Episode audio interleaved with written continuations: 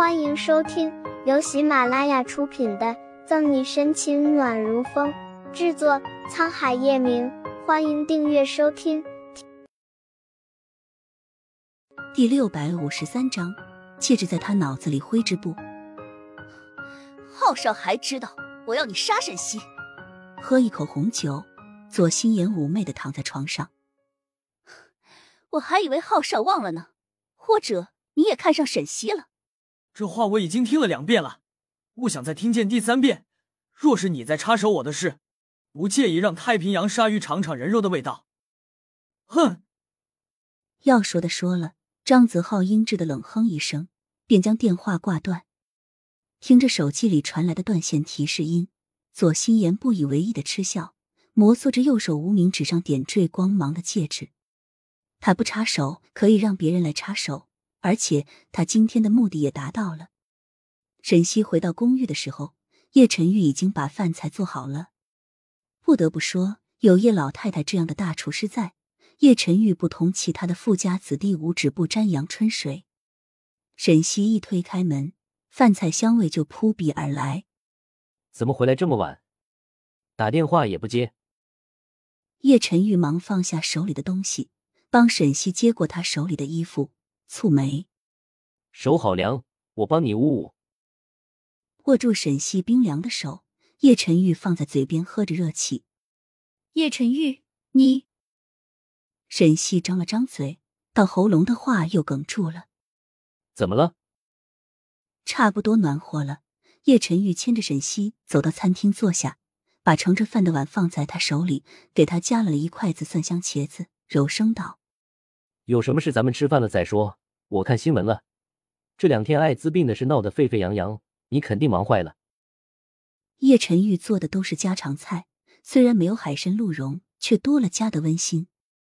沈西端着饭碗，左心言手上的戒指在他脑子里挥之不去。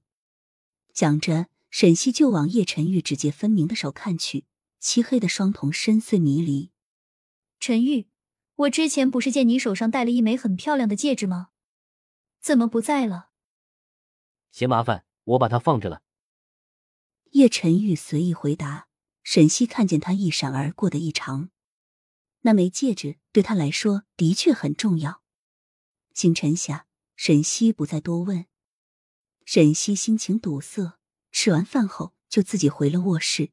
叶晨玉没有多想，只当他忙活艾滋病的案子累了，压低声音在阳台上和乔宇打电话：“叶总。”你让我查的是有消息了，昨日闯入沈队长房间的是 Junior 组织的人，名叫约翰，目前还没有查到关于此人的消息。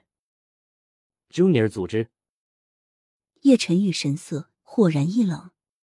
根据我们的人调查，近段时间夏城闹得沸沸扬扬的艾滋病感染一事，很可能和 Junior 组织也脱不了干系。乔宇接着说：“你继续调查，Junior 组织要做什么我不管。”但要是敢把主意打到小溪身上，我不介意把他连根拔起。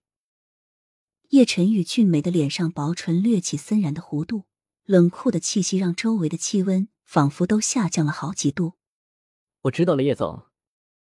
电话另一端的乔宇打了个冷战。他们叶总就像是千年冰山，唯有沈队长能捂得热了。沈西不知道叶晨玉和乔宇的通话。在床上辗转反侧好久，才迷迷糊糊睡着。朦胧间，沈西好像看见一男一女依偎在海边看日出。他想看清他们的模样，奈何起了雾，怎么也看不清。随着夜深，梦境慢慢散去。等沈西第二天醒来的时候，叶晨玉已经把早餐做好了。换好警服，沈西双手环胸，依靠在门上，好笑的看着叶晨玉倒牛奶给三明治涂果酱。傻笑什么？还不过来吃早餐？叶晨宇端着盘子转身，就见沈西眉眼弯弯的笑着。沈西帮叶晨玉接过盘子，拿起一片三明治咬了一口，啧啧摇头。